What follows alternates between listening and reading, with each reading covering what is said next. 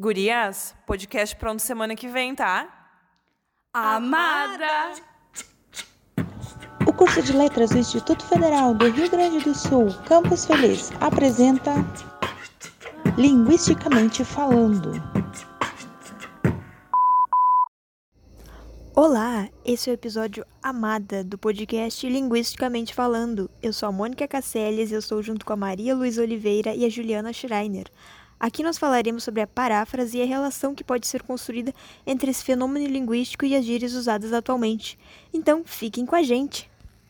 Maria, tu sabe o que significa o meme amada? Então, é um meme que surgiu de uma reação da cantora Fafá de Belém em uma entrevista, no momento que ela estava meio confusa.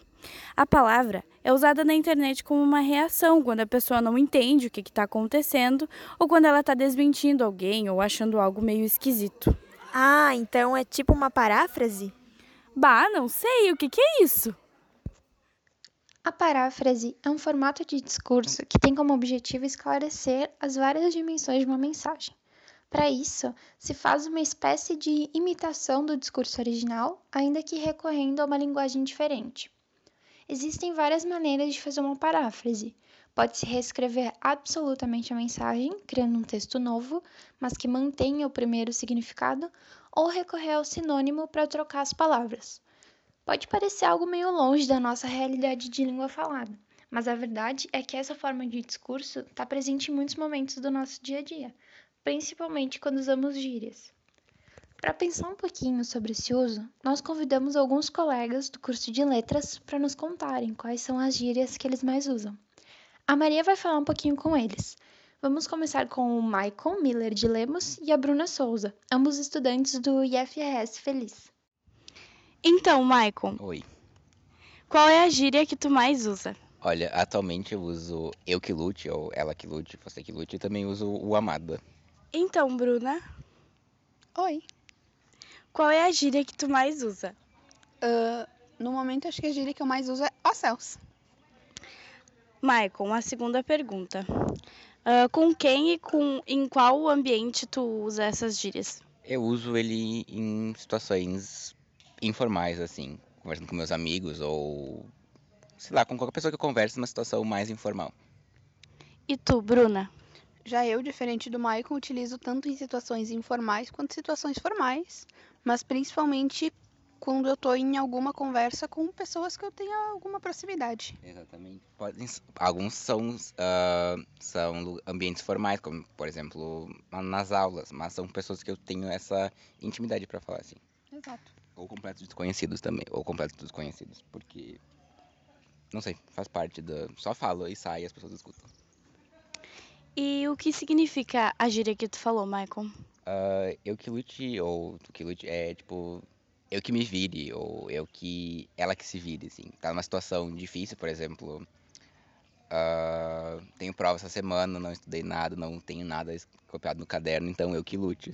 Eu que me vire para correr atrás e, e, lidar com isso. E amada é uma interjeição para qualquer coisa de, de indignação, coisa do tipo.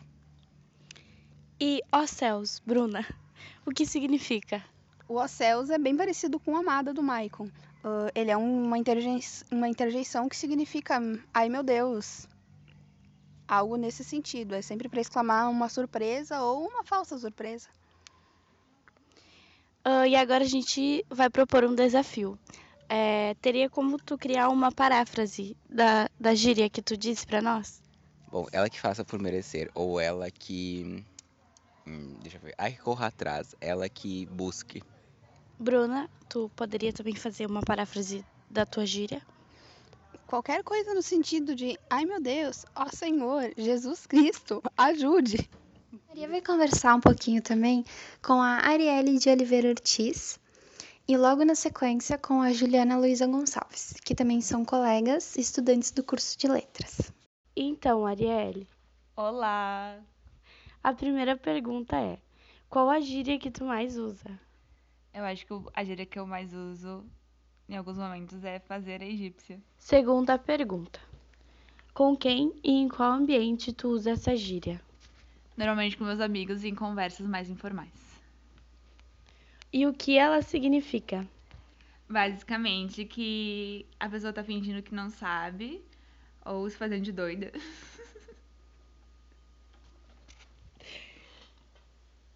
A última pergunta, então. Faça uma paráfrase da tua gíria. Em vez de usar fazer egípcio, eu posso usar fingindo que não é comigo. Tá bom, então, Arielle. Muito obrigada. Imagina. Então, Juliana. Oi, Malu. A primeira pergunta é: qual é a gíria que tu mais usa? Eu acho que a gíria que eu mais uso é rolê. Assim, ah, tá dando rolê, vai dar um rolê, vamos dar um rolê. Com quem e em qual ambiente tu usa mais essa gíria? É, já percebi que eu não tenho muito critério, porque eu usava mais na minha roda de amigos, enfim, com as pessoas mais ou menos da minha idade, mas já me percebi xingando os alunos, dizendo, bato, vai parar de dar rolê aí pela sala, então eu quero para ser um ambiente bem formal e eu estou utilizando a gíria. E o que significa o rolê? É tipo dar uma volta, um passeio, uma coisa assim. Uh, tu conseguiria fazer uma paráfrase da tua gíria? Eu poderia dizer assim: ah, tu tá dando um passeio, vamos dar um passeio, vamos dar uma volta, vamos sair para passear. Tá bom, então, muito obrigada. De nada, Malu.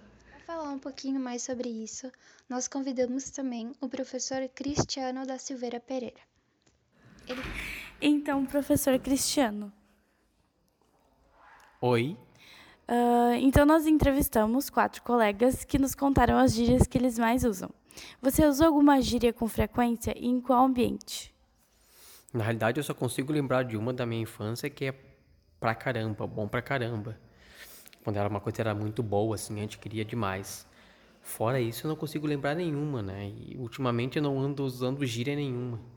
Não porque eu tenha algum preconceito com relação à gíria, mas simplesmente porque eu não uso.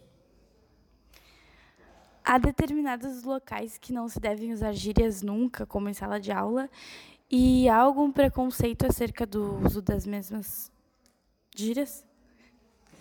Um, na realidade, eu acho que dependendo do lugar em que tu trabalha, há alguns jargões que tu tens de usar e gírias tu não pode usar. Por exemplo, se tu for fazer trabalhar num, com redação, é difícil tu dizer para o aluno usar gírias porque não pode, né? Uh, no ambiente hospitalar também, né? Um ambiente profissional hospitalar, tu também não usa gírias, né? Mas, uh, assim, há muito preconceito com relação às gírias, até porque elas vêm da, da camadas mais populares e isso fere o que, aquilo que a gramática propõe como norma culta. E as pessoas têm que ver que a gíria é como qualquer outro tipo de palavra, assim, usada no nosso dia a dia, que não merece ter, sofrer preconceito, né? Como ocorre a propagação da gíria? Ela é formada no léxico ou algo do gênero? É, toda a gíria, na realidade, ela primeiro vem, origina uma palavra dentro do nosso grupamento lexical e depois ela ganha um, um sentido dentro de um contexto, né? Fora do contexto, ela dificilmente é, ganha notoriedade. Mas sim, ela é formada a partir do léxico e com a formação de palavras que a, a língua portuguesa exige. Muito obrigada, então. De nada. Amados, nosso podcast está chegando ao fim. Esperamos que tenham gostado e aprendido um pouco mais sobre gírias e paráfrases. Gostaríamos de agradecer a todos que nos escutaram até aqui. Gostaríamos de agradecer também aos entrevistados e principalmente a nossa querida professora Aline Evers. Estarão na pauta os referenciais teóricos, para quem quiser saber mais sobre gírias e paráfrases. As redes sociais de todos que participaram do nosso podcast também estarão lá. Muito obrigada por terem nos escutado até aqui.